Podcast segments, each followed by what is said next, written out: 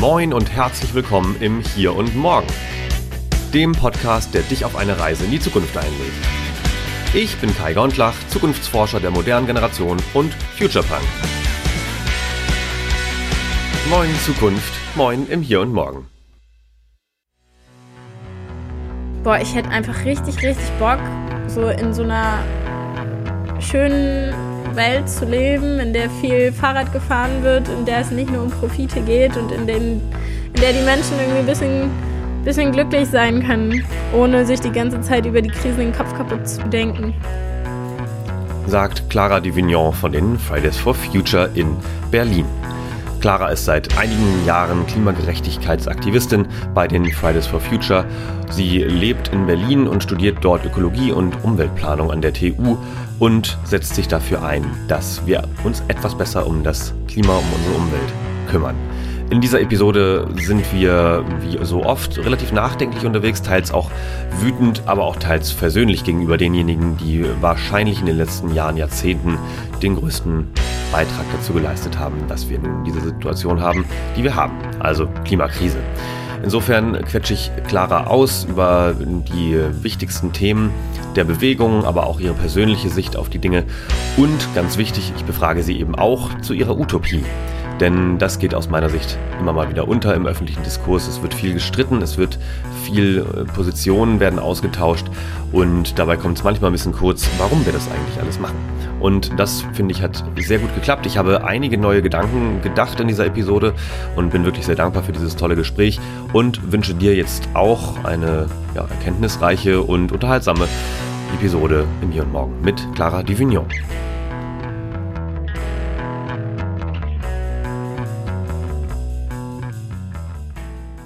Herzlich willkommen im Hier und Morgen. Heute zu Gast ist bei mir Clara Duvignon. Sie ist von den Fridays for Future in Berlin. Und liebe Clara, ich freue mich, dass wir endlich einen Termin gefunden haben und dass es endlich klappt, dass wir hier sprechen im Hier und Morgen und dass du Zeit auch gefunden hast und die Bahn auch gekommen ist. Und insofern äh, würde ich sagen, stell dich doch bitte gerne mal vor für alle, die dich möglicherweise noch nicht kennen. Ja, hi. Vielen Dank für die Einladung. Ich bin Clara Duvigno. Ich bin 21 Jahre alt und Klimaaktivistin bei Fridays for Future und Studentin aus Berlin. genau, und äh, was, was hat dich äh, bewogen, Klimaaktivistin zu werden? Wie lange bist du schon dabei? Boah, knapp drei Jahre jetzt ungefähr, glaube ich. Man verliert irgendwann so ein bisschen den Überblick. ja. Ich weiß nicht. Ich, es gab nicht so für mich so den einen Moment, wo ich dachte, ich, ich muss jetzt unbedingt mitmachen. Als das Ganze losging, 2018, 2019 mit Fridays for Future, da war ich selber noch Schülerin und total begeistert von den Protesten, aber habe irgendwie mitten im Abi gesteckt und mich nicht so richtig getraut, in der Zeit irgendwie mitzumachen und dachte so ein bisschen, ja, das ist ja was für die, für die krassen Kids. und habe mich irgendwie nicht so richtig, mir nicht den Ruck geben können. Und das kam dann aber mit dem Studium und dann einer Initiative von FFF an meiner Uni. Und dann bin ich über die Students for Future dann irgendwann zu den Fridays gekommen. Ah, okay. Und äh, wo studierst du? Was studierst du? Ich studiere Ökologie und Umweltplanung an der TU Berlin. Ah, konsequent. ja, genau. Erklär, erklär, mal gerne ganz kurz ein bisschen was darüber. Also äh, klar, die Themen, die, die Begriffe sagen mir jetzt was und wahrscheinlich auch den Menschen, die hier zuhören, aber äh, was steckt dahinter? Was, womit beschäftigst du dich oder womit beschäftigt ihr euch da in den Studiengängen? Also das Ganze ist so ein bisschen in, in zwei Teile gegliedert. Wir haben auf der einen Seite irgendwie so ein bisschen reguläre Naturwissenschaften und Umweltwissenschaften. Wir gucken uns zum Beispiel Bodenkunde an. Wir machen, ich habe gerade einen Kartierkurs zur Pflanzenbestimmung. Ähm, wir machen Hydrologie, Berechnungen, gucken uns zum Beispiel an, wie funktioniert so ein Abfluss und machen da so Diagramme und sowas alles. Und dann haben wir Planungswissenschaften und gucken uns so ein bisschen die rechtlichen Hintergründe an, was ist eine Umweltverträglichkeitsprüfung, wie funktioniert das überhaupt, wenn eine Windkraftanlage in Deutschland gebaut werden soll. Und genau, dieser Studiengang vereint das so ein bisschen und ähm, man kann dann so selber schauen, in welche Richtung man sich profilieren möchte später. Mhm. Genau, ich bin noch nicht so weit, ich weiß noch nicht ganz genau, in welche Richtung es geht, aber ich hatte zum Beispiel heute eine super spannende Vorlesung zur Planungsbeschleunigung in Deutschland. Mhm. Ähm, das war oh, richtig ja. cool. Genau. Mit jemandem vom BUND. Auch vielleicht steigen wir da direkt ein. Ja, voll gerne. Geil. Ja, das, das finde ich direkt mal ein spannendes Thema, weil äh, also ich bin jetzt gerade selbst äh, aktiv ein bisschen involviert in den Bereich Stadtentwicklung. Ähm, ne, also, also da, wo irgendwie alles zusammenkommt, also Wohnen und Energie und Mobilität und was nicht alles. Und man merkt ja immer wieder, alle lästern dann drüber. Äh, das, das Planen, das Vorbereiten dauert immer schon unendlich lange. Ähm, mhm. und dasselbe gilt natürlich auch für Energiesachen. Äh, wie ist denn deine Sicht auf die Dinge und aber auch gerne so ein bisschen ähm, im, im, Tandem äh, mit FFF, also auch wie die Positionierung da auch irgendwie ist? Wo sind die Probleme? Boah, ehrlich gesagt, ich finde diese Art von Vorlesungen meistens ziemlich frustrierend. Ich werde eigentlich immer so ein bisschen sauer nebenbei und habe so oft auch innerlich hm, fällt es mir dann ab einem bestimmten Punkt auch schwer, mich wirklich auf die Details zu konzentrieren, weil ich das Ganze so absurd finde häufig. Äh, wir haben super gute Regelungen teilweise in Deutschland. Die sind sehr, sehr nachvollziehbar und irgendwie sinnvoll und gut gemacht. Aber wenn man sich dann zum Beispiel die Ausnahmen mhm. anguckt, äh, da wird es einem schon ziemlich schaurig. Mhm. Und also ich glaube, es ist ziemlich eindeutig, wir müssen schneller werden irgendwie in der Energiewende.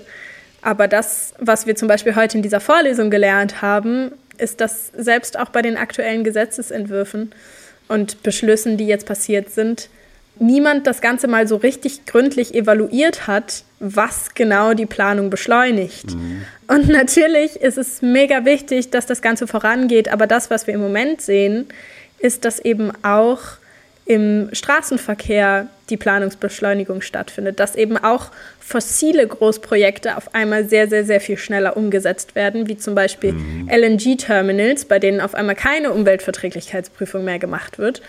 Mm, und das ist dann natürlich auch ziemlich fatal. Und ich glaube, das Ganze ist eine Krise, die ziemlich viele unterschiedliche Punkte hat, an denen man ansetzen muss. Und das macht das Ganze so komplex. Es gibt nicht die eine Sache, die man in der Planungsbeschleunigung irgendwie ändern kann und dann haben wir die große Lösung, sondern die Krisen liegen eben in ganz vielen unterschiedlichen Ursachen und deswegen ist es auch nicht so einfach, die eine Lösung zu finden. Ich glaube trotzdem, dass da gute Fortschritte gemacht wurden in der aktuellen Bundesregierung und das Ganze wird zumindest jetzt auch mal angegangen. Das ist auf jeden Fall eine gute Sache. Ja, aber was natürlich nicht sein kann, ist, dass nur weil wir die Energiewende beschleunigen wollen, wir auf einmal fossile Großprojekte easy peasy durchwinken, ohne mhm. irgendwie zu gucken, was das äh, für die Umwelt und für den Menschen und vor allem auch für den Artenschutz bedeutet. Mhm. Absolut. Was, was kann man denn da noch voranschieben? Also äh, Planungsbeschleunigung, aber eben halt mit Augenmaß, also schon Richtung Erneuerbare, äh, unterstelle ich jetzt mal einfach. Ähm, also Umweltverträglichkeitsprüfung und äh, eben halt nicht, dass halt auch das Kohlekraftwerk schneller gebaut werden kann. Äh, das wäre halt unsinnig. Ähm, aber was kann man denn noch machen? Also äh, wo setzt ihr denn auch mit FFF, FFF an? Mm, was was wir sagen, ist, dass halt nicht mehr die Dinge gegeneinander ausgespielt werden dürfen. Was wir im Moment sehen, sind ultra verhärtete Fronten. Es wird mhm. versucht, ArtenschützerInnen gegen KlimaschützerInnen auszuspielen, was ja völlig absurd ist. Also so, mhm. ich meine, Total. egal was der Mensch tut, er nimmt immer Arten und der Natur was weg, wenn wir was Neues bauen. Das ist auf jeden Fall erstmal Fakt, aber es ist die Frage, in welchem Ausmaß wir das tun und ob wir Ausgleichsmöglichkeiten finden. Und mich ärgert es total, dass so Akteure, die eigentlich andere Interessen haben, diese, diese Debatte so für sich nutzen und versuchen irgendwie Menschen gegeneinander aufzuheizen und auszuspielen. Denn das, was wir eigentlich brauchen, ist konsequenter Klimaschutz und konsequenter Artenschutz. Denn die Biodiversitätskrise, die lässt sich auch nicht einfach so unter den Tisch kehren, auch wenn das gerne bei vielen Menschen vergessen wird. Und ich weiß nicht, auch bei FFF häufig untergeht, ist es mhm. auch eine super große Krise, die wir nicht vergessen dürfen. Auf jeden Fall, also ne, ohne, ohne Artenvielfalt. Ich meine, viele denken jetzt vielleicht an Bienen oder an den Eisbären. Das sind die beiden Bilder, die Menschen kennen. Bienen kann man sich noch vorstellen, das hat was mit Bestäubung zu tun und irgendwie Lebensmitteln. Aha. Äh, Eisbären, da fragt man sich dann immer, hey, mir doch egal, ob der Eisbär auf der Scholle rumläuft oder nicht.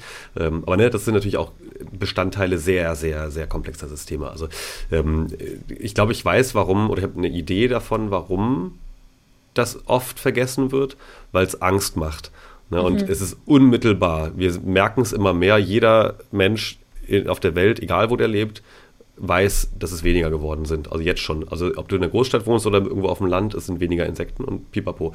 Also genau, äh, das ist das eine. Jetzt, ähm, jetzt fange ich aber auch schon an, mich in, in Rage zu reden, weil äh, es ist halt wirklich, es wird übersehen. Und ähm, wo du es gerade so ansprichst, mhm. dann gibt es ja immer auch diejenigen, die euch, ich sage jetzt mal ganz bewusst euch so als, als Bewegung, äh, ist ja jetzt irgendwie auch schwierig, als, als ein Kollektiv zu sehen, aber ich sage mal, Leute, die sich auch ähm, ähm, irgendwie da dem zugehörig fühlen, den Idealen von Fridays for Future. Ähm, euch wird dann ja oft mal vorgeworfen, so ja, ganz tolle Ideale, ist ja alles ganz schön und so. Und dann gibt es ja immer die alten weißen Herren, die dann irgendwie in Talkshows sitzen und sagen, ja, ist ja alles ganz gut und finde ich ja schön, dass ihr euch engagiert, aber.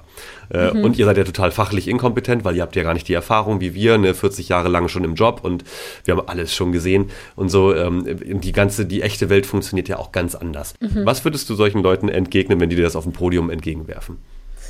40 Jahre gegen die Wand gefahren. Das würde ich erstmal sagen. Stark. Mhm. naja, also diese Situation ist tatsächlich schon relativ häufig vorgekommen. Mhm. Als junge Frau wird man tendenziell leider von solchen Herrschaften eher weniger ernst genommen und man muss sich ziemlich einen abkämpfen, bis irgendwie einem überhaupt mal zugehört wird und auf einen an eingegangen wird. Mhm.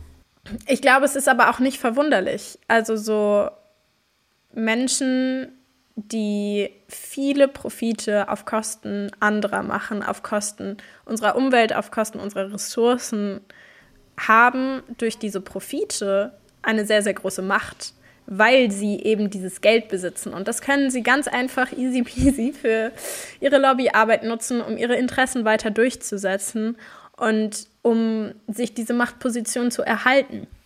Hm. Und das, was wir im Moment erleben, dass immer mehr Menschen sich dagegen auflehnen, das erfährt viel Zuspruch, aber gleichzeitig sehr, sehr, sehr viel Widerstand und vor allem aus der Ecke derer, die Schiss um ihre Machtposition auf einmal bekommen, weil sie sich mhm. ihre Machtposition so fest etabliert haben und sich so sicher darin fühlen, dass sie irgendwie das Recht dazu haben, unsere, mhm. unsere Erde kaputt zu machen, unsere Zukunft kaputt zu machen, dass sie irgendwie dabei völlig den Bezug zu diesen Dingen verlieren und dass sie, also ich will jetzt niemandem unterstellen, dass diese Personen irgendwie einen Realitätsverlust haben, aber ich glaube, ich glaube schon, dass wenn man sehr tief in dieser immer nach Wachstum strebenden, nach Profit strebenden Welt drinsteckt, dass man manchmal vielleicht vergisst, was man da eigentlich gerade tut und worum es da eigentlich gerade geht. Und das ist was sehr Erschreckendes und deswegen, unter anderem deswegen, natürlich auch wegen ganz vielen anderen Gründen, aber stehen wir auf den Straßen und auf den Podien und in der Presse und in den Talkshows und halten dem was entgegen und versuchen irgendwie diesen Menschen zu sagen, hey Leute, das hat jetzt irgendwie die letzten Jahrhunderte ganz gut funktioniert, aber ähm, ihr seht, wenn ihr euch umguckt, dass wir eigentlich ziemlich viel Schaden angerichtet haben. Und mhm. damit müssen wir aufhören und das müssen wir jetzt ändern.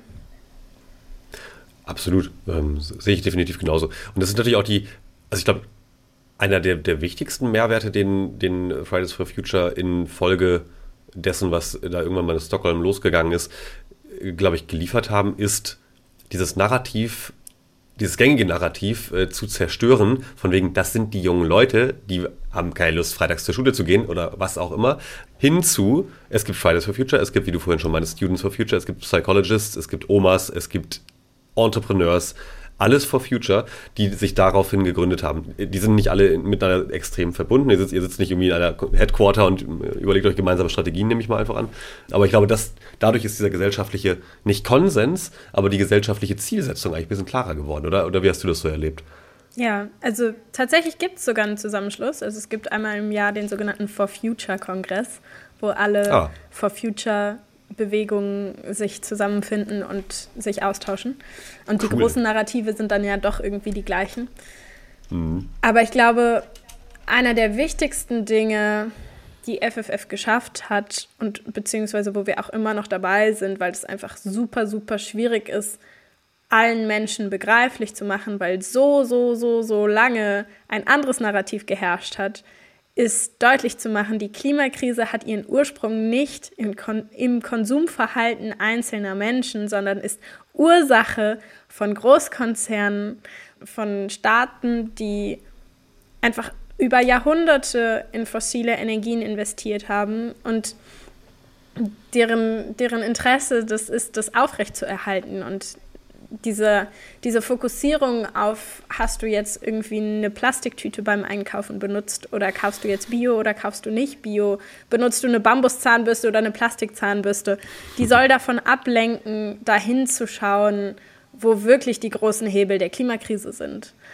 Und es ist auch überhaupt gar kein Zufall, dass der ökologische Fußabdruck von einem der größten Ölkonzerne der Welt ins Leben gerufen wurde. Mhm. Nämlich um den Menschen ein schlechtes Gewissen zu geben und sie mit ihrem mhm. schlechten Gewissen alleine zu lassen und die Verantwortung auf diese Menschen abzuwälzen. Und ich, das ist so ein bisschen eine der großen Missionen von FFF, dass wir versuchen, dieses Narrativ zu ändern und den Menschen klarzumachen, hey Leute, es ist die Verantwortung der Politik, es ist die Verantwortung der EntscheidungsträgerInnen, es ist die Verantwortung derer, die an den Spitzen der großen Konzerne sitzen, dieses Verhalten zu ändern, dieses Narrativ, also so raus aus, aus fossilen Energieträgern, aus denen auszusteigen. Und ich glaube, da sind wir auf jeden Fall in den letzten vier, fünf Jahren ein großes, großes Stück weitergekommen. Und ich würde sagen, das ist einer der größten Erfolgsmomente von Fridays for Future, dass wir es geschafft haben, die wahren Treiber der Klimakrise endlich anzuprangern. Mhm. Genau, aber natürlich weitere Dinge sind, also es sind auch ganz konkrete Sachen, die wir geschafft haben. Also ein Klimaschutzgesetz irgendwie in die Wege geleitet. Wir haben dafür gesorgt, dass in Lützerath so viele Menschen waren, dass RWE jetzt auf Rügen kein neues LNG-Terminal mehr bauen will. Also es sind viele Dinge passiert in den letzten Jahren und ich glaube, es ist sehr gut, dass es Fridays for Future gibt. Auf jeden Fall. Also das, das äh, ist, glaube ich, total unbestritten. Das, das äh, unterschreibe ich sofort. Und äh, ich würde auch noch ergänzen zu dem, was du gerade sagtest, ne, ähm, mit dem ökologischen Fußabdruck. Das ist für mich so ein bisschen wie ein Treppenwitz der Geschichte, wenn man es mal so richtig groß aufmacht. Also einmal das, ne, von wegen Greenwashing logischerweise durch BP, du kannst ja auch ganz klar benennen, ähm, die haben das erfunden und eben halt vermarktet quasi dieses Dings. Und das andere ist aber, wenn man so 250 Jahre das nochmal aufspannt, im Grunde machen die damit nichts anderes als so einen modernen Ablasshandel Handel.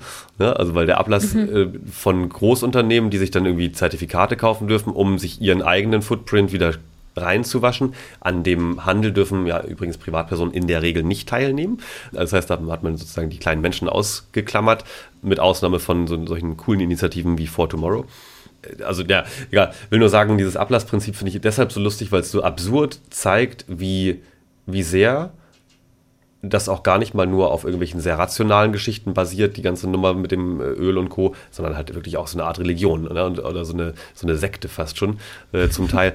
Gleichzeitig würde ich aber auch sagen, und jetzt wieder schwenke so ein bisschen in die Wirtschaft und auch in die Kritikerhaltung. Ich habe ja viel mit Unternehmern und Unternehmerinnen zu tun, egal wo, oft KMU, oft große Konzerne, äh, die arbeiten oder viele von den Menschen, die du da fragst, egal was die machen, äh, würden jederzeit sagen, nee, ich bin inhaltlich total dabei. Also du sagst auch, Klimaschutz ist super wichtig und Artenvielfalt, das alles. Aber das, was wir hier machen, ist halt wirklich wichtig. Ne? Also ähm, ob du jetzt mhm. in egal welche Industrie guckst, das ist natürlich überall hast du Energiebedarfe, also Dienstleistungen vielleicht ein bisschen weniger, aber äh, so alles, was Produkte herstellt, ähm, alles, was Energie erzeugt oder transportiert, alle ähm, Transportdienstleistungen natürlich, logischerweise, Mobilität hat immer damit zu tun, dass Energie verbraucht wird. So, und die sagen jetzt natürlich dann äh, vielleicht nicht ganz zu Unrecht, ja, und jeden Tag stehen knapp 83 Millionen plus minus Menschen in diesem Land auf und äh, viele davon brauchen unsere Dienstleistungen, unsere Services und die steigen vielleicht in irgendeinen Bus in irgendwo, der fährt vielleicht elektrisch, aber da sind halt Teile drin, die jetzt auch nicht super nachhaltig irgendwo sind und der Strom kommt auch nicht immer aus dem nachhaltigen Dings. Äh, was sagt ihr den Leuten, die sagen, ja, ich finde, bin idealistisch schon an Bord, aber wir brauchen halt echt noch ganz schön viel Zeit, bis wir so viele Dienstleistungen, Produkte auch wirklich nachhaltig regenerativ herstellen und betreiben können. Ich wünschte, wir hätten diese Zeit. Ich wünschte, wir könnten den Menschen sagen, hey, nehmt euch die Zeit, die ihr braucht. Aber das hätten wir vor 50, 60 Jahren machen können. Zu einem Zeitpunkt, wo ich überhaupt noch nicht auf dieser Welt war. Also so, mhm. ich glaube, viele dieser Leute, die solche Dinge äußern, haben entweder noch nicht komplett begriffen, was die Klimakrise ist, was für ein Ausmaß die Klimakrise hat und wie groß das Ganze ist. Und dass es, wenn wir jetzt nicht radikal auf alle Bremsen treten, die wir haben, wir später so stark eingeschränkt werden in unserem Leben, in unserer Freiheit, die ja immer so groß äh, bedroht scheint, wenn man auch nur das Wort Tempolimit in den Mund nimmt. Ja. Und also so, ich glaube, es klingt immer so ein bisschen arrogant vielleicht, aber ich möchte am liebsten den Menschen unterstellen, dass sie es noch nicht verstanden haben. Weil wenn ich ihnen unterstelle, dass sie es verstanden haben und sie aber trotzdem so handeln, wie sie handeln und trotzdem Teil zum Beispiel von Großkonzernen sind, die maßgebliche Treiber der Klimakrise sind, dann müsste ich ihnen unterstellen, dass sie das bewusst tun und absichtlich tun und in Kauf nehmen, dass unser Klima zerstört wird, dass unsere Erde zerstört wird und damit ganz klar auch meine Zukunft kaputt gemacht wird. Meine Gegenwart und die Gegenwart vieler, vieler, vieler Menschen bereits heute. Also so, wenn man sich viele Länder im globalen Süden anguckt, wenn man sich allein in unserem Nachbarland umguckt, so in Frankreich, da muss jetzt schon das Wasser rationiert werden. Es sind einfach Ausmaße, die unser Leben beeinträchtigen werden, die Menschen sich überhaupt gar nicht vorstellen können. Und ich finde, es ist immer so absurd, wenn man dann irgendwie darum streitet, ob es jetzt irgendwie Dienstleistung XY noch in klimaneutral geben kann oder nicht. Wir müssen gucken, dass wir gesamtgesellschaftlich auf die Bremse treten. Und das heißt vor allem raus aus Kohle, Öl und Gas. Und zwar zack, zack, zack. Mhm. Und wenn das bedeutet, dass wir zwischenzeitlich nicht mehr in dem oder generell nicht mehr in dem Überfluss leben können, den wir im Moment gewöhnt sind, dann ist das was, womit wir uns anfreunden müssen und womit wir irgendwie leben müssen, weil es ist keine Frage von irgendwie nice to have oder nicht, so, mhm. sondern es geht ganz simpel darum, wie dieses Leben auf unserem Planeten möglich sein soll oder eben nicht. Und Deutschland ist maßgeblicher mhm. Treiber der Klimakrise seit über 200 Jahren, ist eine der ältesten Na Industrienationen weltweit. Mhm. Wir haben super viele Großkonzerne bei uns sitzen, die ziemlich viele Emissionen zu verantworten haben.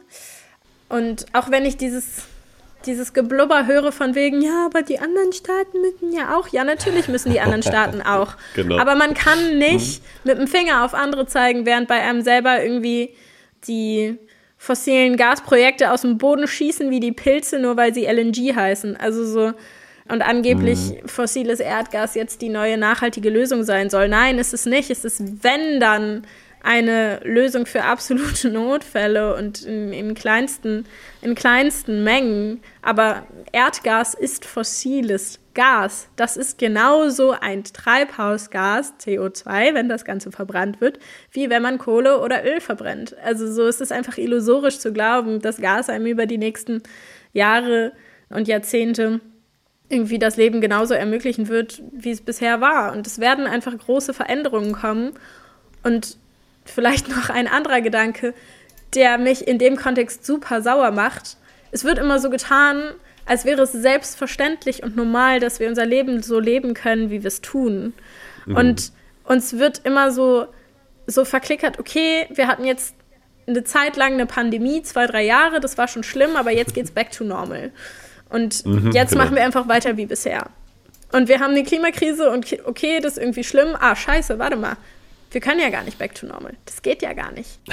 So, und das über Jahrzehnte hinweg einem immer verklickert wurde, eigentlich ist alles gut und alles entspannt und wir müssen uns schon keine Sorgen machen, hat dazu geführt, dass die Menschen so total in ihrer Bequemlichkeit versinken und so sehr überzeugt davon sind, dass die Privilegien, die sie haben, sehr selbstverständlich sind. Und wir müssen das aber so ein bisschen aufbrechen und sagen, hey, brauchen wir wirklich diesen Überfluss? Brauchen wir wirklich, keine Ahnung, wenn wir in den Supermarkt gehen, 100.000 Produkte von, von derselben Sache? Brauchen wir wirklich, wenn wir irgendwo hinreisen wollen, brauchen wir wirklich sechs verschiedene Flugoptionen? Oder ist es nicht vielleicht auch eine Möglichkeit, darüber nachzudenken, mal Bus zu fahren oder, oder irgendwie im Zug zu sitzen oder was auch immer? Also ich glaube, es hat auch ganz viel damit zu tun, wie über die Klimakrise kommuniziert wird, wie ehrlich die Politik mit den Menschen ist und war in der Vergangenheit. Und ähm, ja, so, so eine Anspruchshaltung, die daraus entstanden ist, dass wir ja irgendwie uns das erlauben dürften und dass es völlig selbstverständlich sei, Ressourcen und Menschen und die Natur auszubeuten für unseren Lebensstil und dabei eben das Klima ziemlich kaputt zu machen. Hm. Da sprichst du im Übrigen eine total interessante und ich finde extrem wichtige Dimension der ganzen Debatte an. Also das ist natürlich ein, ein unfassbar, auch wirklich im wahrsten Sinne unfassbares, ungreifbares Thema, nämlich die Ebene der Werte. Also ne, die ethische, oh Gott, das ist riesig, aber natürlich ist es ein Stück weit auch deshalb, glaube ich, so eine, so eine auch oft aufgehitzte Debatte, weil, ähm, ich sage mal jetzt ganz plump, Leute, die sehr, also sehr wohlhabend geworden sind, dadurch, dass sie, sage ich jetzt mal, in der, in der alten, sehr fossil geprägten Welt äh, auf Kosten des Planeten, auf Kosten anderer Menschen, nicht zuletzt ihre eigenen Mitarbeiterinnen und Mitarbeiter, die sie Ne, wo sie ein hundertfaches, tausendfaches teilweise verdienen, ähm, die haben ein bestimmtes Wertegerüst. Und ich glaube, die würden auch ich glaube, neulich gab es auch mal diesen krassen Ausschnitt da. Ich habe nur den Ausschnitt gesehen aus der Talkshow, ähm, äh, aus einem Kommentar von einem sehr wohlhabenden Menschen, der gesagt hat, ist mir eigentlich relativ egal, ich habe keine Kinder. Ne? Und mhm. da sieht man doch in einem so einem kurzen Statement auch diese ethische Dimension aufgemacht. Ähm, und die kriegst du natürlich ganz, ganz schwer nur nur mit Argumenten, auch nicht mit, äh, guck dir doch mal hier an, äh, muss ja auch gar nicht, also früher, ich sag mal ganz böse, äh, früher waren es immer ähm, die Spendenaufrufe, wo dann kleine dunkelhäutige Kinder drauf waren, in Äthiopien oft, ähm, die tatsächlich am Verhungern waren, wirklich am Verhungern waren, die haben dann eine Empath Empathie hervorgerufen bei vielen Menschen, die es gesehen haben. So, äh, heute müsstest du eigentlich fast sagen, ne, wie du sagst, in Frankreich zum Beispiel oder jetzt gerade in Spanien, Hitzewelle, äh, in Frankreich machen ganze Landstriche jetzt schon dicht, weil die Küste kommt. Das steht uns ja auch bevor. Ne, also es rückt dann näher, aber trotzdem wird es immer noch Menschen geben, die sagen, na weißt du was, ich habe genug Kohle, ich setze mich halt egal auf welchen Berg oder wenn es da oben gefährlich wird, baue ich mir halt ein großes Space Shuttle, was aussieht wie ein großer Phallus und fliegt damit auf den Mars. Ist mir egal, was ihr macht. Und davon gibt es, glaube ich, gar nicht so wenige und vor allem, wie du vorhin sagtest, mächtige. Äh, wie geht man denn mit solchen ethischen Diskussionen um? Hm, ich glaube, das Wichtigste ist so zu sehen, dass die aller, allermeisten Menschen nichts Böses für das Klima und die Umwelt wollen, sondern einfach sehr tief in ihrem Alltag drinstecken, der durch ihre täglichen Bedürfnisse irgendwie geprägt ist. Da müssen sie vielleicht irgendwie mit dem Auto irgendwo hin zum Job fahren und dann ist es halt ein Job, den sie gerade gekriegt haben und der ist halt bei irgendeinem Großkonzern, der irgendwie viele Emissionen verantwortet und das ist irgendwie blöd. Aber da kommen sie irgendwie auch nicht raus. Und ich glaube, das Wichtige ist, den ja irgendwie gemeinsam klar zu machen, dass es nicht die Schuld der Einzelpersonen ist, der ArbeitnehmerInnen, die eben in, so blöd es klingt, aber in diesem System gefangen sind und keine Optionen haben, sich anders zu verhalten, weil es eben mhm. zum Beispiel super schlecht ausgebauten ÖPNV gibt und so weiter und so fort. Wenn die Alternativen nicht da sind und das alltägliche Leben einem zu einer sehr klimaunfreundlichen Lebensweise führt, dann ist es überhaupt nicht überraschend, dass man sich nicht so verhält, wie man vielleicht gerne würde oder wie es für das Klima wichtig wäre. Und das ist genau der Punkt, an dem man ansetzen muss. Man muss die klimafreundlichste Variante den Menschen am kostengünstigsten, am praktischsten und am einfachsten zur Verfügung stellen. Und dafür hat ein Staat unterschiedliche Möglichkeiten. Es gibt die Möglichkeit, Dinge zu subventionieren. Es gibt die Möglichkeit, Verbote auszusprechen für andere Sachen. Und der Druck muss aber immer weg von, von den Einzelpersonen hin zu den EntscheidungsträgerInnen gehen. Wir mhm. wollen nicht alle Menschen, die bei VW arbeiten, angreifen. Wir wollen nicht die ArbeiterInnen angreifen, die irgendwie die Motoren zusammenbauen oder keine Ahnung, sich darum kümmern, wie genau ein Auto funktioniert. Die Ingenieurinnen und Ingenieure. Wir wollen die Menschen adressieren, die die Entscheidungen treffen, die dafür gesorgt haben, dass bis 2025 auf einmal 50 Prozent SUVs ähm, bei VW verkauft werden sollen. Das sind die Leute, die wir adressieren. Das sind die Leute, die die Entscheidungsmacht haben und das sind die Menschen, falls solche Menschen auch gerade zuhören, die so viel mehr könnten, als sie im Moment tun. Und das ist der Grund, warum wir ständig auf, in unseren Forderungen, auf unseren Demonstrationen und so weiter genau diese Leute adressieren. Die Menschen, die Entscheidungen treffen, sowohl in der Politik als auch in den großen Unternehmen. Wir waren zum Beispiel jetzt ganz viel in den letzten Wochen auf Hauptversammlungen von großen Konzernen und haben mhm. vor den AktionärInnen gesprochen, haben Reden gehalten, um eben an die Menschen zu appellieren, weil auch die Leute, die vor Ort waren und investieren, sind genauso mit in der Verantwortung wie die EntscheidungsträgerInnen. Vielleicht einen mhm. kleinen Ticken weniger, aber sie sind in einer sehr, sehr privilegierten Situation, weil sie eben die Möglichkeit haben, solche Aktien zu besitzen. Und das sind die Art Leute, an die diese Appelle gehen. Nicht an die alleinerziehende Mutter, die sowieso schon damit struggelt, wie sie ihre Kinder irgendwie abholen soll und nebenbei noch irgendwie zur Arbeit muss. Natürlich braucht die irgendwie ein Auto, um von A nach B zu kommen und um alles zu managen. Das ist selbstverständlich. Aber das, was wir brauchen, sind Alternativen. Und zwar klimafreundliche Alternativen für alle. Und wir brauchen an der Stelle einfach eine, eine, Politik, die viel, viel mehr auf die Bedürfnisse der Menschen eingeht und nicht eben auf die Bedürfnisse von Großkonzernen. Hm. Im Übrigen da eine schöne Parallele, oder nee, eigentlich keine schöne, eine traurige Parallele unseres äh, Systems, das klingt immer so böse und dann, ja, aber du weißt, was ich meine, ähm, unseres Wirtschafts- und politischen Systems. Ähm, ist ja das Denken in Quartalen. Oder maximal vier Jahre, weil vier Jahre so Legislaturperiode, aber in Wirklichkeit merken wir ja jetzt auf bundespolitischer Ebene auch schon, also der Wahlkampf für die nächste Bundestagswahl läuft schon nach zwei Jahren, nicht mal zwei Jahren äh, einer, einer Regierung im Amt. Ähm, ich finde das sehr bedenklich und genauso die Aktionäre oder die Entscheidungsträger in großen Konzernen, die müssen halt schöne Ergebnisse präsentieren für die Aktionärinnen und Aktionäre. Ähm, das gleiche gilt ein bisschen weniger für den Mittelstand oder für immer nicht börsennotierte Unternehmen, aber auch die haben natürlich äh, Lieferanten und ähm, Kundinnen, die natürlich auch Ergebnisse sehen wollen ähm, oder Produkte. Äh, das heißt, die denken, ich würde sagen, natürlich klar, äh, zu kurzfristig.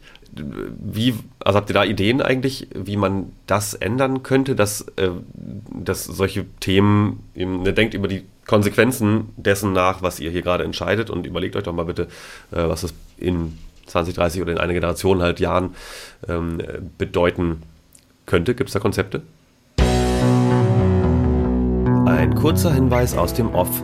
Wenn du diesen Podcast, die Redaktion oder einfach nur mich gut findest, gibt es eine Möglichkeit, uns zu unterstützen. Über den Drittanbieter SteadyHQ kannst du mit einem kleinen monatlichen Beitrag dabei helfen, dass dieses Projekt weiterhin produziert wird und vor allem werbefrei bleibt. Eines Tages können wir uns dann vielleicht auch Unterstützung in der Produktion leisten. Hast du zwischen 2,50 und 20 Euro im Monat übrig, um unsere Arbeit zu fördern? Dann schau vorbei unter www.imhierundmorgen.de, jeweils mit einem Bindestrich dazwischen. So, und jetzt geht's weiter hier im Text.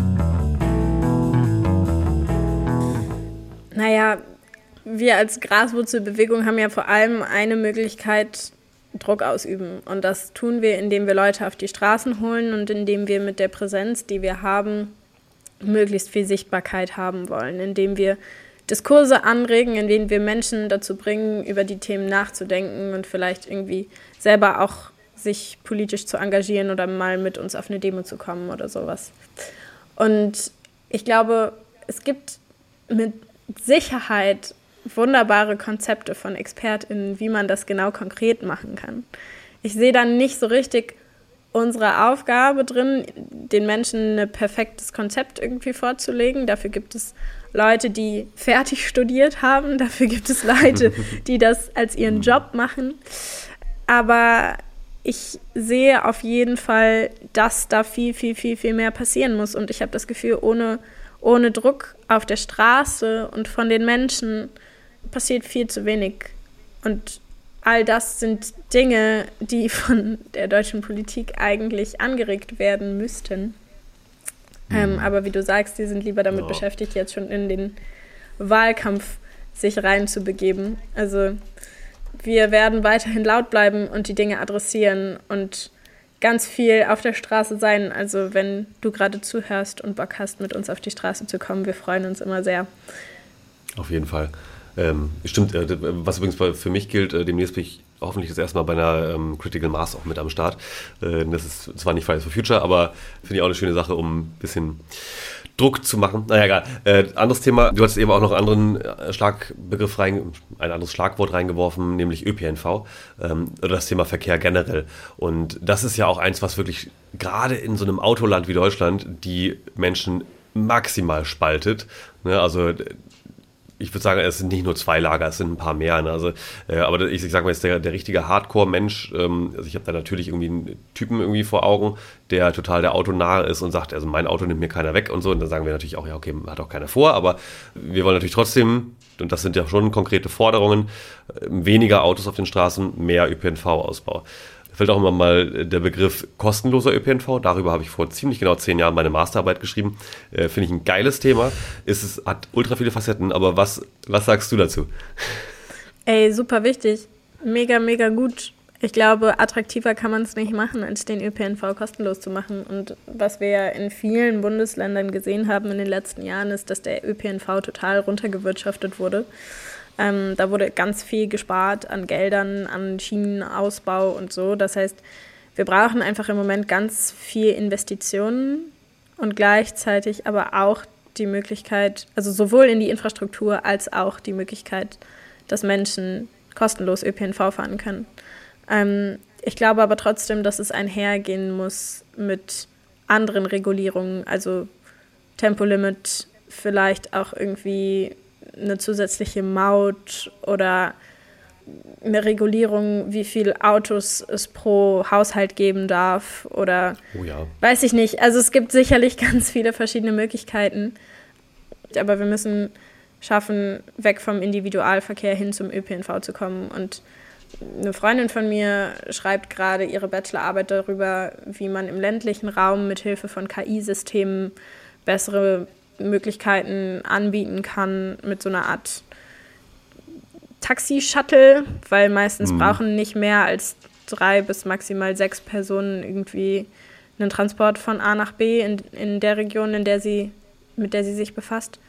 Ähm, und ich glaube, da gibt es großartige Ansätze und das, was wir jetzt brauchen, sind die Investitionen in den ÖPNV und eine Wegentwicklung vom Individualverkehr. Aber stattdessen möchte Volker Wissing lieber in sehr, sehr, sehr viele neue Autobahnprojekte investieren, was äh, aufgrund der aktuellen Lage einfach völlig absurd ist und sowas von verblendet, dass es, äh, ja, dass es ziemlich wehtut, das zu sehen.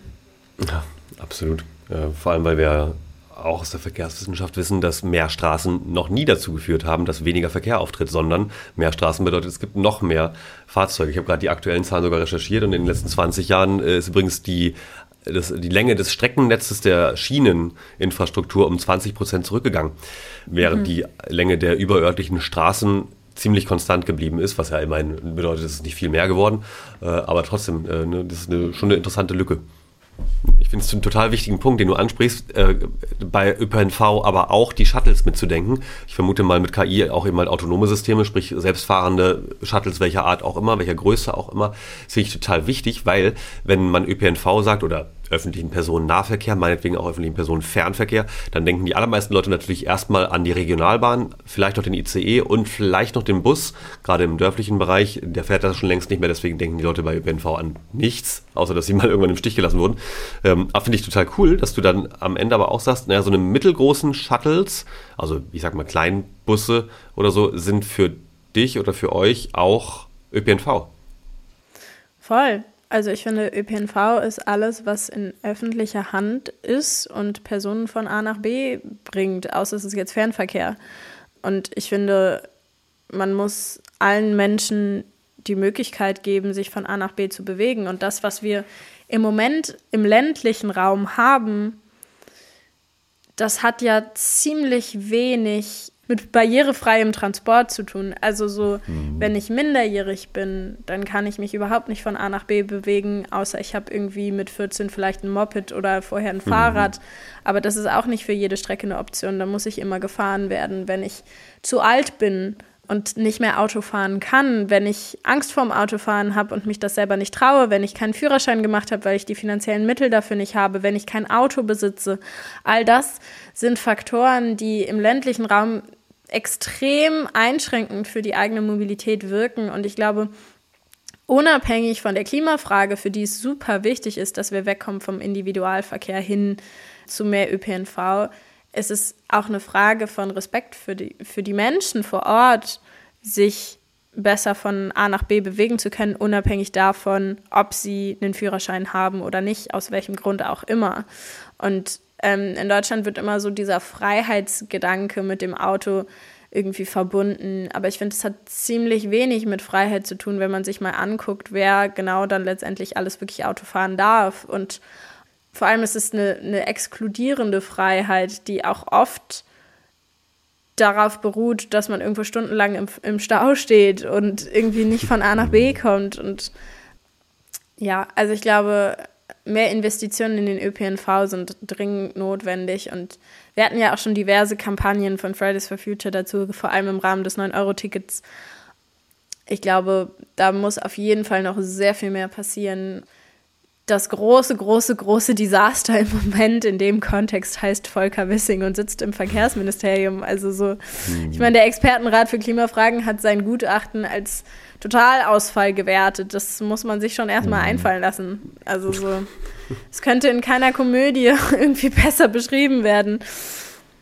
Mhm. Ja, und das Traurige ist ja, dass er ja nicht auf dem Posten der Erste ist, der so agiert. Und ähm, das andere ist aber auch nochmal, äh, vielleicht dann doch nochmal ein bisschen Gegenrede, wenn wir uns ja nicht zu einseitig haben, ähm, Gegenrede gegen ÖPNV. Ich bin selbst äh, riesen ÖPNV-Fan. Ich hatte noch nie ein eigenes Auto, auch noch nie einen eigenen Roller oder irgendwas. Also ich fahre viel Fahrrad, fahre aber auch viel Bahn. Ich fahre auch viel Auto, tatsächlich, also mit Mietwagen und Co. Äh, nutze Carsharing. Ich bin aber auch in der privilegierten Situation A, dass ich in einer Großstadt lebe, die sehr gut vernetzt ist, auch im, im Schienennetz und so in Leipzig. Äh, und B, ähm, dass ich natürlich aufgrund meines Jobs, den ich mir halt auch einfach so gebaut habe, wie er ist, äh, in der Regel äh, Kundentermine wahrnehme und mir, ich mir natürlich deswegen auch einen Mietwagen dann auch mal gönnen kann ähm, und nicht die, die allerbilligste Option immer nehmen muss, sage ich mal. Ne? Das heißt also, dann komme ich auch wirklich von A nach B und habe auch diverse äh, Bandbreite an E-Fahrzeugen schon getestet und immer wenn ich im Mietwagen fahre, stelle ich fest, dass es natürlich ganz schön komfortabel ist. Ne? Also in dem Moment, mhm. wo ich äh, den Wagen auch mehr als einen Tag habe, ne, klar, kommst nach Hause, okay, erstmal Parkplatz suchen, klar, das nervt. Ähm, ich reg mich immer über die Fahrzeuge auf, die hier draußen stehen und kostenlos vor allem stehen. Aber dann suche ich erstmal einen Parkplatz, und dann, aber dann gehe ich halt nach Hause und dann gehe ich meinetwegen nochmal los und noch was einkaufen und so. Das ist natürlich schon ganz schön nett. Ähm, dann stelle ich das aber, was mir wiederum komfortabel vorkommt, dann stelle ich das Fahrzeug auf irgendeinen Parkplatz, nämlich von Sixt oder von irgendeinem einem anderen Vermieter, stelle es da ab dann habe ich überhaupt kein Problem mehr damit. Ich hatte einmal eine Panne mit einem Six-Fahrzeug, also das war egal, also Mietwagen ähm, auf der Autobahn tatsächlich. Und äh, das war eine relativ brenzliche Situation.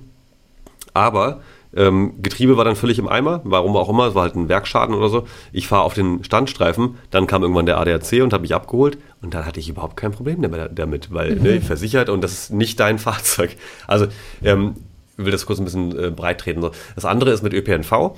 Im Nahverkehr bin ich jetzt hier in Leipzig zumindest damit noch nicht konfrontiert gewesen, aber gerade so in Berlin, München, Frankfurt, Hamburg zum Teil, also in den anderen Großstädten, sage ich mal, also noch größeren Städten und so, kann ich mir sehr gut vorstellen und das auch extrem gut nachvollziehen, wenn insbesondere jetzt nicht Mittelalter relativ sportliche weiße Männer wenn die den ÖPNV meiden, aus bestimmten Gründen, weil es dreckig ist, es stinkt und vor allem ist es potenziell auch extrem gefährlich, insbesondere nachts damit zu fahren.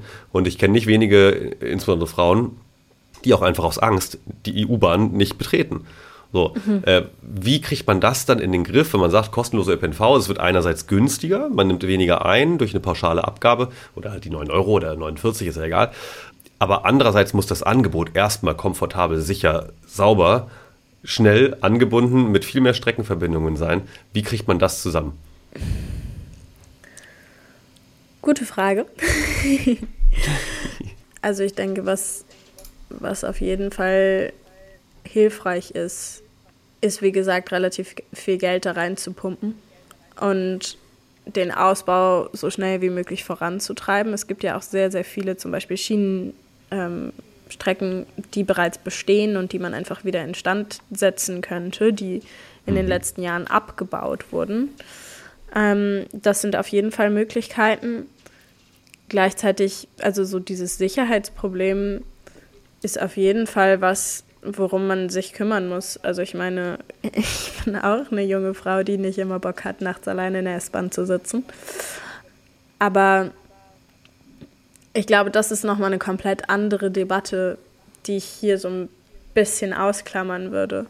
Weil der große, große Schritt weg vom Individualverkehr hin zum ÖPNV, das ist der, der meiner Meinung nach erstmal vor allem vorangetrieben werden sollte. Und natürlich müssen wir auch auf die Sicherheit aller achten. Und natürlich müssen wir darauf achten, dass sich alle irgendwie halbwegs wohlfühlen. Ähm, das ist aber was, was wir nicht nur im ÖPNV irgendwie machen müssen, sondern an allen Orten. Also so, mhm. es kann nicht sein, dass Menschen, vor allem weiblich gelesene junge Menschen in Deutschland, sich nachts nicht vor die Tür trauen. So, das kann und darf nicht sein. Und wir sind natürlich irgendwie in, in diesem Land deutlich sicherer als in anderen Ländern, aber trotzdem ist es ein langer, langer Weg, den wir da noch vor uns haben. Und mhm. ähm, deswegen vielleicht auch ein, ein großes Appell an alle männlichen Zuhörer hier gerade. Wenn ihr nachts nach Hause geht und vor euch läuft eine weiblich gelesene Person, tut einfach der Person den Gefallen und wechselt die Straßenseite. Lauft nicht hinter Menschen, lauft nicht zu nah hinter ihnen. Das kann einfach sehr hm. bedrohlich und bedrängend wirken. Ja, genau, absolut. aber für die Klimakrise, für die Bekämpfung der Klimakrise brauchen wir sehr viel mehr ÖPNV und zwar möglichst schnell. Punkt. Und kostenlos. Yay! Yay! genau. Ähm, sehr schön. Cool. Dann lass uns langsam zum Ende kommen. Ich habe natürlich noch die ganz wichtige Frage, wie du in die Zukunft blickst. Also offensichtlich, klar, wir reden äh, richtigerweise, wichtigerweise über, ich sag mal, oft angstmachende Bilder. Das sind alles, ich meine, wir sind seit 50 Jahren, 51 Jahren, wissen wir, haben wir die wissenschaftlichen Fakten, die Evidenz, dass das passieren wird, was jetzt passiert. Und das, was auch, wir wissen auch jetzt, was in den nächsten 50 Jahren passiert oder auch in den nächsten 100 Jahren. Das heißt, lass uns darüber nicht, nicht zu viel reden, weil ich glaube, die, die Sachen sind trotzdem wichtig für eine bestimmte Zielgruppe, dass wir darüber reden müssen, klar, und auch vielen Menschen immer noch beibringen müssen, was die Zusammenhänge sind von Klimawandel, Artensterben, äh, Umweltschutz und Energie und Mobilität. Hier hören Menschen zu, die das schon wissen. Deswegen lass uns mal hier über eine Utopie sprechen. Ja. Die also eine konkrete Utopie im besten Fall, also ein, ein Bild, was du dir wünschst, wie wir in 2050 oder sagen wir jetzt mal 53, weil es genau 30 Jahre sind, uns wieder treffen in einer Welt, in der viele Dinge, die wir uns jetzt vorgenommen haben, geglückt sind. Nicht außer Acht lassen, dass wir trotzdem eine Erwärmung haben werden, dass wir trotzdem angestiegene Ozeane haben und ähm, eine geringere Artenvielfalt. Ne? Also das bleibt trotzdem, aber in, mhm. der, in der positiven Welt von da, wie blicken wir dann auch zurück aufs Jahr 2023? Boah, ich würde mir richtig doll wünschen, dass ich so irgendwann so ein bisschen zur Ruhe kommen kann bezüglich Klimaaktivismus und dass es nicht sein muss, dass ich mich die ganze Zeit aufrege, sondern dass Menschen, die in Entscheidungspositionen tatsächlich sitzen, ihrer Verantwortung endlich gerecht werden, ob das jetzt in Politik, Wirtschaft oder anderen Feldern der Fall ist. Ich würde mir wünschen, dass die Welt eine gerechtere Welt ist, dass wir schaffen, die Ausbeutung drastisch zu minimieren, sowohl gegenüber dem Planeten als auch gegenüber den Menschen, dass wir Leuten, die in ja, Teilen der Welt leben, die zu dem Zeitpunkt nicht mehr so easy zu, zu bewohnen sind, dass wir denen die Möglichkeit bieten, zu uns zu kommen, andere Möglichkeiten finden, ihnen das Leben erträglicher zu machen, wenn, wenn sie eben das möchten. So ein bisschen Anspielung auf Loss and Damage Zahlungen wurde ja bei der Klimakonferenz ganz viel diskutiert. Mhm. Boah, ich hätte einfach richtig, richtig Bock, so in so einer schönen Welt zu leben, in der viel Fahrrad gefahren wird, in der es nicht nur um Profite geht und in, den, in der die Menschen irgendwie ein bisschen, bisschen glücklich sein können ohne sich die ganze Zeit über die Krisen den Kopf kaputt zu denken. Und in denen SchülerInnen nicht ihre Schulzeit auf der Straße verbringen müssen, weil, weil die Dinge endlich mal so funktionieren, wie sie funktionieren sollten. In denen junge Menschen nicht total verzweifeln, super große Zukunftsängste haben und ja, einfach richtig großen Weltschmerz haben. Ich würde mir wünschen, dass der Weltschmerz weniger wird. Und zwar mhm. aus begründeten Gründen und nicht nur, weil wir die Augen zu machen. Aus begründeten Gründen ist natürlich eine wilde Formulierung, aber ich glaube, ihr wisst, was ich meine. Auf jeden Fall. Und aber vielleicht eine letzte Frage: Wie, wie stellst du dir den perfekten Urlaub vor? Also, ich sag mal, in Europa, egal wo, aber schon irgendwie weiter weg. Wie kommst du dahin? Was machst du und wo bist du? In der Zukunft oder ja. in der Gegenwart? Nö, nö, also in 30 Jahren. In 30 Jahren. Ach, ich fände es nett, irgendwo hinzufahren, wo es noch ganz viele verschiedene Tierarten gibt, wo es noch ganz viele verschiedene Pflanzenarten gibt, ohne dass die alle ausgestorben sind. Ich fände es richtig schön, irgendwo hinzufahren, wo die Gewässer nicht umgekippt sind, wo das Wasser nicht verpestet ist durch Chemikalien und irgendwelche anderen Industrieabfälle. Ich fände es richtig schön, an einen Ort zu fahren, an dem man sich zu Hause fühlen kann und an dem man abschalten kann, weil das ist das, was Urlaub für mich ausmacht. Und ich glaube, wenn wir richtig Gas geben, dann können wir es auch schaffen, diese, diese Utopien wahr werden zu lassen. Wir müssen nur uns jetzt richtig ins Zeug hängen und dürfen nicht vergessen, was auf dem Spiel steht. Und auch wenn es manchmal extrem unbequem ist und vielleicht auch das ein oder andere Opfer erfordert oder die ein oder andere Veränderung, die einem super furchtbar vorkommt auf den ersten Blick, die aller, allermeisten Dinge schaffen wir Menschen irgendwie, uns daran zu gewöhnen. Ich meine, es gab immer Krisen auf dieser Welt und es gab immer Menschen, die trotzdem sich drumherum organisiert haben, die trotzdem gelebt haben, die trotzdem Familien gegründet haben, sich gegenseitig lieb gehabt haben, nett zueinander waren und irgendwie gelacht haben, egal was um sie herum passiert ist. Und ich glaube, wir müssen anerkennen, dass wir in einer großen Krise stecken und dass wir das Beste daraus machen müssen und vor allem im Moment einfach alles dafür tun, die Dinge abzumildern, dass es nicht ganz so schlimm wird. Alles klar, machen wir so. Also ich bin dabei. cool. Ich sage ganz lieben Dank, liebe Clara, dass du ähm, uns so viele Einblicke mitgebracht hast und dass du dir die Zeit genommen hast und ähm, jetzt bleibt mir erstmal nichts anderes übrig, als dir für die nahe, mittelfristige und auch langfristige Zukunft, wir reden dann in 30 Jahren nochmal, alles Gute zu wünschen. Dankeschön, Dankeschön, Dankeschön. Und äh, kommt alle brav mit uns auf die Straße. Ich zähle auf euch. Das war das Gespräch mit Clara Divignon. Ich hoffe, du hast auch etwas daraus mitgenommen, mal mindestens neue Perspektiven auf die Bewegung Fridays oder auch andere for Future und oder aber auch auf Klimawandel und all diese Themen. In der nächsten Ausgabe im Hier und Morgen habe ich Birte Menke zu Gast. Das wird auch ganz großartig, denn sie ist sowohl im Kontext der Zukunftsforschung unterwegs als auch bei der Nachhaltigkeitsdebatte und fragt sich, wie kann man eigentlich nachhaltiger reisen? Das Thema ist ja hier schon mal so ein bisschen gefallen, insofern ein bisschen Foreshadowing. Und ich hoffe, du schaltest auch beim nächsten Mal wieder ein und bedanke mich bis hierhin erst einmal fürs Zuhören. Ich wünsche dir eine wundervolle Woche, Wochenende oder was auch immer du gerade machst. Bleib gesund und wenn du es gerade nicht bist, dann werd's bitte schnell. Also bis dahin, ciao.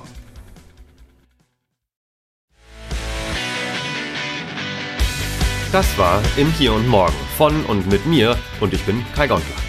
Du willst mehr über Zukünfte wissen? Dann schau vorbei auf unserer Website unter www.im-hier-und-morgen.de oder unter meinem Namen bei Instagram, LinkedIn oder TikTok. Willst du noch mehr? Dann schau dir mein Leipziger Zukunftsinstitut an unter www.profore-zukunft.de. Bis bald im Hier und Morgen.